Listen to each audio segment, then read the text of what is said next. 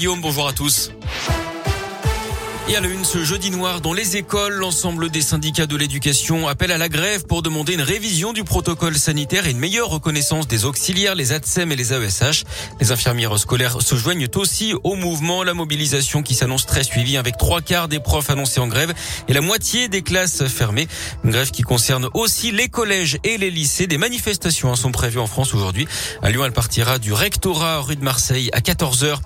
Il était soupçonné d'agression sexuelle sur au moins six enfants dans un club de foot de Saint-Priest où il était bénévole. L'homme de 60 ans jugé hier a été condamné à 5 ans de prison. Il a d'ailleurs reconnu les faits. Il est retourné en détention et sera jugé en mars aux assises du Rhône pour une autre affaire de viol sur mineur dans les années 80. Un an de prison pour le propriétaire du manège qui a coûté la vie à un homme de 40 ans à Neuville-sur-Saône. En mars 2018, ce père de famille avait été éjecté d'une nacelle alors qu'il se trouvait à plusieurs mètres de haut. Cet habitant de Rérieux, dont l'un n'avait pas survécu, plusieurs personnes avaient été blessées.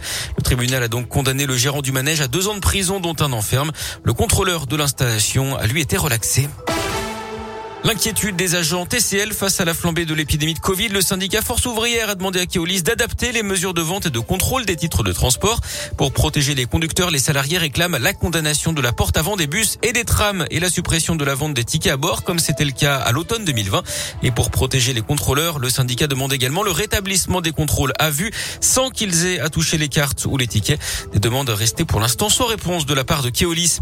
La garde à vue de l'homme interpellé hier dans le cadre de la tuerie de Chevaline en Haute-Savoie a été prolongé. Ce motard entrepreneur de la région lyonnaise était présent sur place lors des faits en septembre 2012. Il a d'ailleurs déjà été entendu dans cette affaire.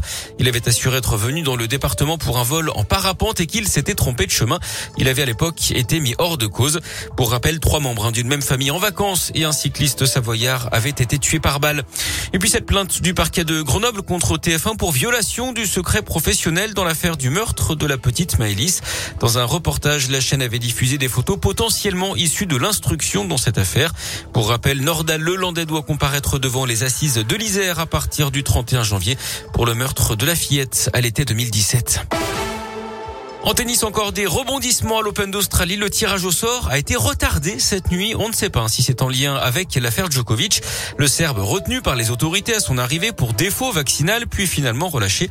Mais le gouvernement peut encore décider de l'expulser du territoire. Désormais, le temps presse hein, puisque l'Open d'Australie commence lundi prochain. Premier match et première défaite à la Coupe d'Afrique des Nations pour la Tunisie. 1-0 face au Mali hier. La Côte d'Ivoire, elle s'est imposée face à la Guinée équatoriale 1-0. À suivre aujourd'hui deux matchs. Le Cameroun face à l'Éthiopie et le Cap Vert qui affronte le Burkina Faso. Et puis en handball, le coup d'envoi de l'Euro masculin aujourd'hui avec la France qui affronte la Croatie à 20h30.